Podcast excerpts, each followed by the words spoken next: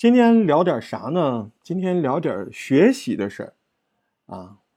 这个不是天天在那个创作营，然后一茬一茬，然后还有学院里一茬一茬，嗯，就会接触到挺多各种各样的小伙伴，挺好玩的。反正就认识了很多新的朋友，然后没事儿在一起聊聊创作呀，然后谁的粉丝多啦，谁的这个呃有上榜啦，嗯，谁的节目更好听啊，挺愉快的。可是有没有忧心的事情？也有，就是会怎么样？就是会觉得，呃，我倒不是在于说我对不起谁或对起谁，我是在于我有时候较劲儿。什么叫较劲儿？就我觉得，嗯，我这个方法下去，应该那个小伙伴他也是，我也确定他是认真的。我这个方法下去，他应该能把这个事儿呢完成的提升，但是好像事实上并没有。我还经常蛮因为这些事儿来忧虑的。嗯，我倒是一半替小伙伴着急，另一半就是我在琢磨。因为你好歹你是个点评官，你也要总结你自己教学的经验吧，是不是？那人家一半自己悟性不够，那你也要占一半，你你你没有更好的办法让人家懂，对不对？这是你的能力，所以就还蛮沮丧的。但是今天，嗯，我在想一个问题，我豁然开朗了，啊，就是。我没有办法，真的把这个事儿说清楚吗？不，我是说的清楚程度不够。嗯，所有中传的老教材，主持人的教材，浙传的、中传的，好像主持人教材都是一样的。第一课是中国第一代播音员。葛兰老师写的一个文章，这个文章呢，基本上统领了新中国的声音这个艺术的开篇学习。那么这篇文章，嗯，就是叫从理解到表达。那么葛兰老师当年的这篇论文呢，就是说的是播音员那个时代，嗯。甚至到了早期的主持人的时代，就说你一个播音员，一个主持人，你如何把一个稿件传播的好，演绎的好，你得理解啊。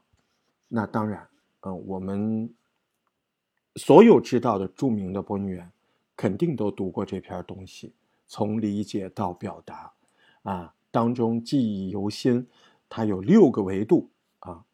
可是我们今天讲的不是这六个维度，而且我们攀登的这一块儿，如果你学过的，其实这六个维度已经悄悄的塞进了攀登的课程，您都吸收了，啊，您都吸收了。可是我们今天讲的，恰恰是一个理解这两个字的问题。嗯，所以教学生最怕什么呢？就是说，我举个例子吧。就是去年华为给我们的一个手机，啊，这个手机呢，嗯，我给我妈之后，我妈那时候正好换手机，啊，这个手机，我说用的怎么样啊？嗯，她说特别好用，嗯嗯，我说不用我教你吗？她说不用啊，不用，啊，我用的特别好，嗯，然后两周之后，我跟她见面的时候，我就发现我妈。一直都不知道这个手机是双屏的，所以这个例子说明了什么呢？因为他不懂嘛，他就觉得这个事儿就是这样的吗？这个手机吗？然后我把打亮了，然后他能安软件，他能用了吗？他心中他没接触过这个东西，是个双屏的手机，所以他想都没想过这个东西会是双屏。这个故事。讲完了，放在这儿，别动，放在这儿什么意思？我们再讲另外一个故事。呃，浙音的王涛是我的好朋友，啊，是浙江音乐学院的流行音乐系的啊主任。那么我们小的时候一起唱歌什么的啊，都挺开心的。然后他是钢琴出身，啊，弹钢琴的，很多浙江卫视的观众都叫他天线宝宝，啊，就是他长得有点可爱。然后呢，我就说你们浙音教学应该挺有趣吧？他说是挺有趣的。他说但也有麻烦的。他说音乐教育最可怕的呢，就是，就是他音准不好，但他绝对自己不知道。啊那王涛教授说的这个音准不好呢，可能是比较精细的了，不是我们常人说的，可能对于切分音呢，或者对于半音呢，啊，或者对于某个大调式当中的半音呢，这样的耳力，啊，这个精度，但是道理是一样的。然后王涛老师呢就说，他说石头哥，你看好多那个唱卡拉 OK 里面的啊，呃，就是你到卡拉 OK 去玩，那唱的不好的人啊。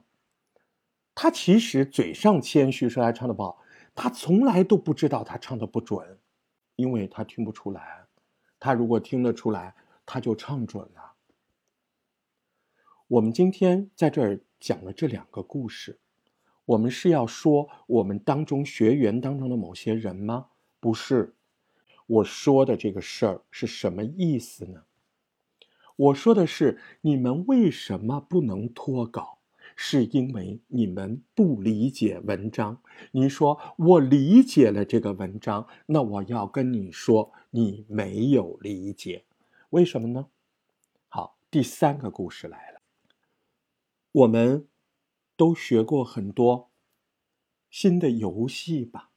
但是各个游戏是不是有新游戏都有新游戏的规则？然后什么角色啊，什么什么打野，对不对？每一款新的游戏，其实它应该是有说明书的，但是我们其实也很少看说明书吧？我们会怎么样？怎么摸着怎么摸着就把一个游戏玩会了？然后关键来了，我们也没有逐字稿吧？几个小伙伴来跟我说：“啊，你叫玩这个我不会。”你就会说：“来来来，我教你。”我教你，你先注册这个，然后你这个，我跟你说啊，你那说的自信感、流畅感，完全不像是三天前刚学会这个游戏的。你也完全听不出来，您需要逐字稿，一样的都都一样。什么叫死了？因为你玩不活，你不就死了吗？死了你要重来，你就分析那个死怎么死的。对不对？你多死几次，你就知道绕开。我傻呀，那有个坑，我还跳。所以这个过程就叫做什么？充分理解。请问，人类在没有纸和笔的世界里是怎么传播的？请问，没有文化的老大爷、老大娘，人家跟他说一个重要的事儿，他在告诉他的孙子孙女儿。这个东西啊，是大队部送来的，这是个打稻机啊。这个呢要先通电，然后摁这个。这边呢是调速的，然后打稻的时候，那个郑师傅说了，要我告诉你们，这个稻子不要一下堆满，要慢慢倒，慢慢倒啊。最好呢家里有个电风扇，就在这后面吹着啊，配合他。说的很好，很流畅，很生活。好了，所以。这才叫理解。所以，什么叫理解？当你能够不看一个稿子，把那个事儿说出来的时候，就是真的理解了。理解的第一维度是记得那个事儿，而不是记得语句吧。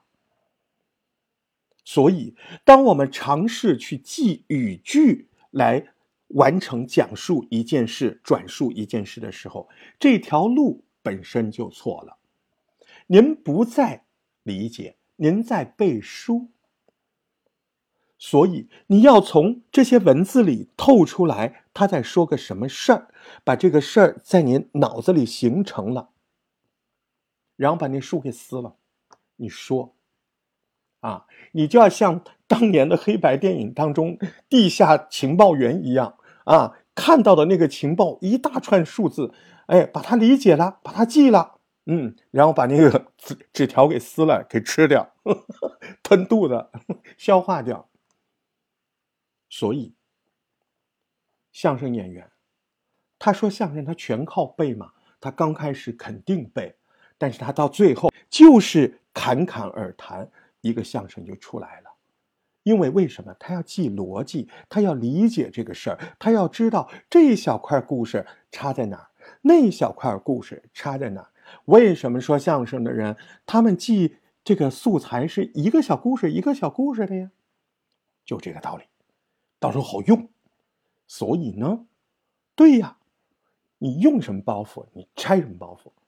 所以，当我们现在面对一个逐字稿的时候，我们最大的错误就一直就是没有理解，我们老觉得我们理解了，你真的理解了吗？那你来告诉我啊！只要你告诉我的时候，还拿着那个纸，还在看着那个字，你怎么会说你会了呢？你怎么会说你理解了呢？没有啊，对不对？没有啊，所以。你不要以为你真的理解了，你没理解，或者你只是理解了一部分。关于播客，就像我妈玩那个双屏手机，你老觉得就是那样的。对不起，根本反面还有一个超大的世界，对不对？是不是这么回事？逻辑道理就是这个样子。但是今天。我将是这段时间最后一次讲语气转换，讲灵魂，理解到一定程度就可以脱稿，不是理解了就可以脱稿，啊，因为这样说很容易理解错误，或者这句话反过来说，为什么不能脱稿？是因为您没记住这个事儿，你没有真的理解这个事儿。记不是背，记是深度的理解。记是你把这个游戏玩透了，也没有人给你一个文本，你就把小伙伴安排的妥妥帖帖的。不要说不会玩，你陪不陪我玩？我今天没有人陪我玩，你不会不会来，我教你来。头一步怎么样怎么样？刚才已经说过了，是不是？啊，也说过，老大爷不认识字，把村长啊送过来的打稻机用的挺挺当当的，还告诉孙子孙女哪儿要怎么用，哪儿要怎么用。他倒是想有稿子，他不认识字，对吧？媒婆，乡村里媒婆，嗯，也不认识字啊。人家把这个呃张家的女儿的条件说的可清楚了，李家女儿的条件说的可清楚。你们家儿子什么条件啊？你看这两家哪个好啊？人家记得妥妥帖帖，人家理解了，所以永远记住，你说不出来是因为你不够理解那个事儿啊。所以你不要试图去背，你要去一件件的当生活当中的事儿去想。大家都知道我在传媒有几个忘年交，啊，然后这些老教授真的是语言的精华，他们经常说个事儿都能气死人。嗯，刚才那件事我就想起有一个郑郑教授，嗯，这郑老爷子特好玩，他是我我经常就用他金句，他说这世界上哪有什么忘记的事情啊，都是不重视，啊，都是不重视，不重视他才会忘记，他重视他永远忘记不了，啊。我跟你说，废寝忘食的人，他怎么废寝了？他怎么忘食了？因为他重视了别的事情啊，废寝忘食的工作，废寝忘食的学习，所以连睡觉他也废了，连食吃东西他也忘了，对吧？吼吼，嗯，你你记不得你们家那包巧克力豆，呃，放在冰箱里，你们家孩子就说。妈，三月了，那巧克力豆快给我吃吧。他都没忘，因为他重视，他想吃呢，对不对？哈，所以不够重视，你才没有学会。所以为什么你不能转述？是因为你不够理解。你要把它当一件事儿。当真事儿，当生活中的事儿去理解。你要有这个决心，你要告诉你自己，世界上没有文字这件事儿，您就会转述了，不逼死自己的。凤凰不涅槃是不会重生的，因为当你脱离了逐字稿，你就才真的走到了播客的跑道。播客是什么？今天再给你一个新的定义：播客是说出美好世界，不是读出，是说出美好世界。这也是一位传媒界的老师说的，我觉得特别好。说出美好世界，我们更要有正能量，我们更要用眼光啊，去把你看到的东西说出来，而不是播出来，对吧？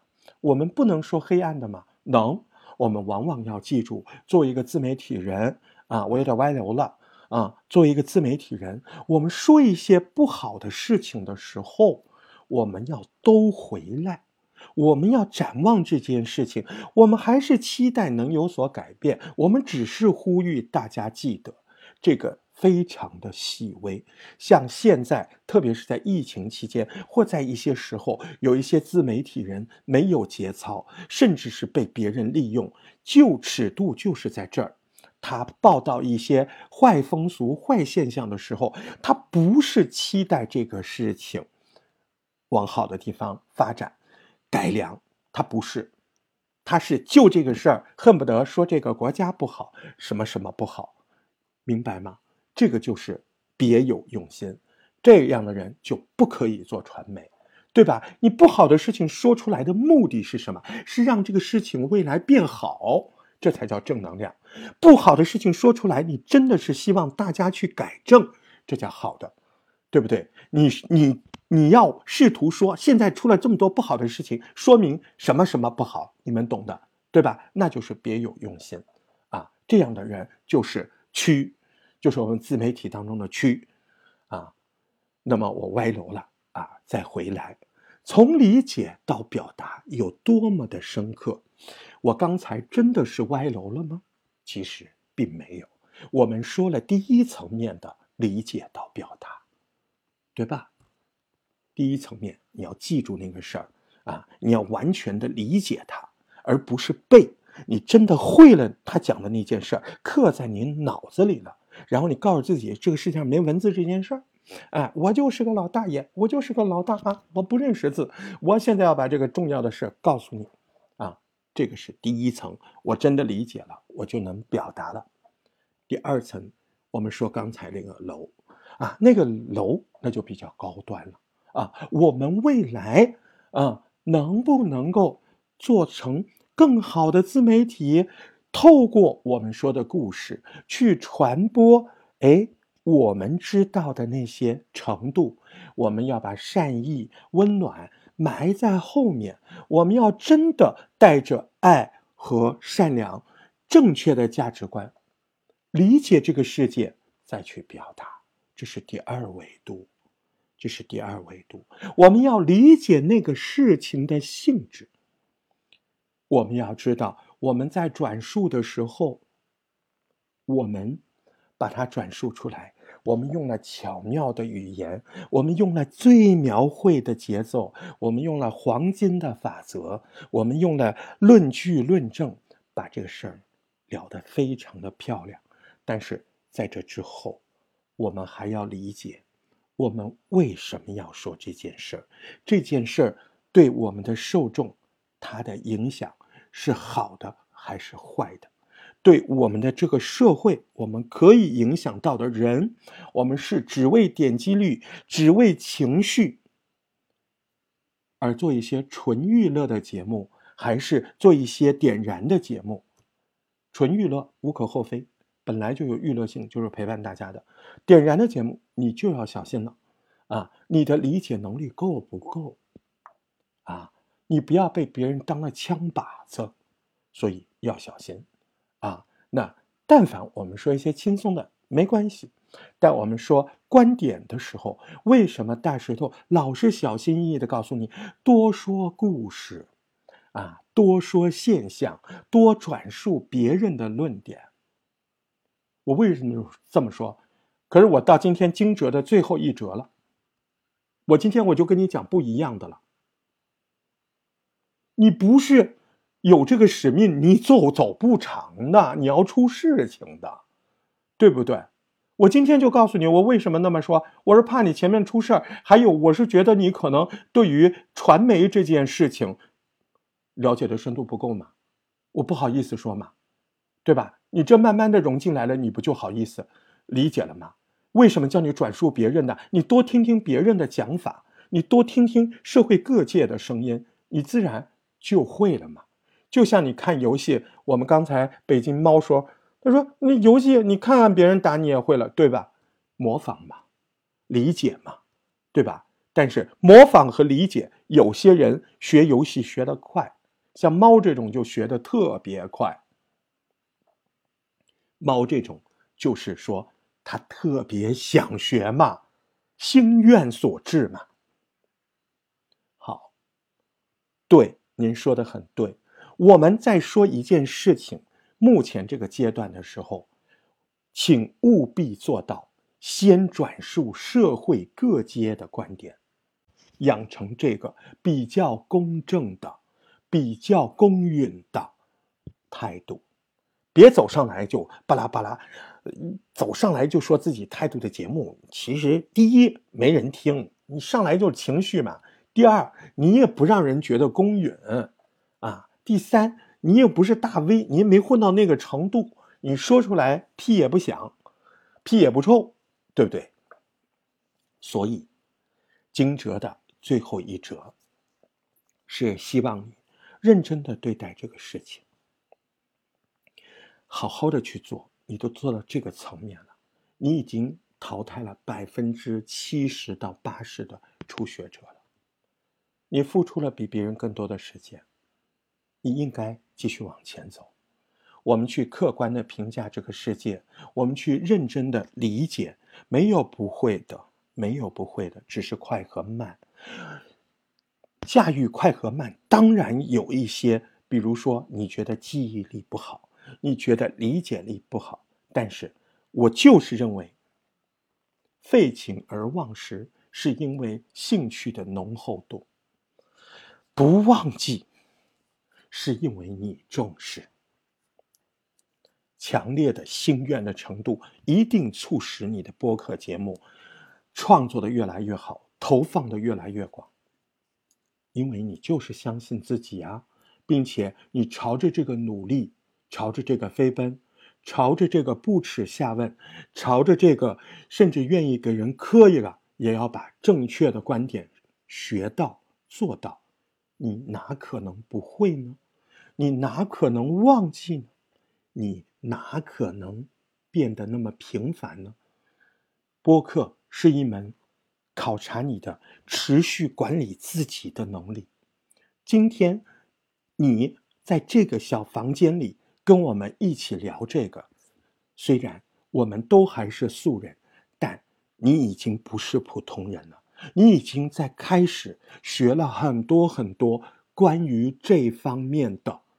知识，专业的知识，你都开始向专业的自媒体人的道路进军了。看得起自己好吗？自信一点好不好？任何的时候，该自信的时候自信，该谦虚学习的时候谦虚。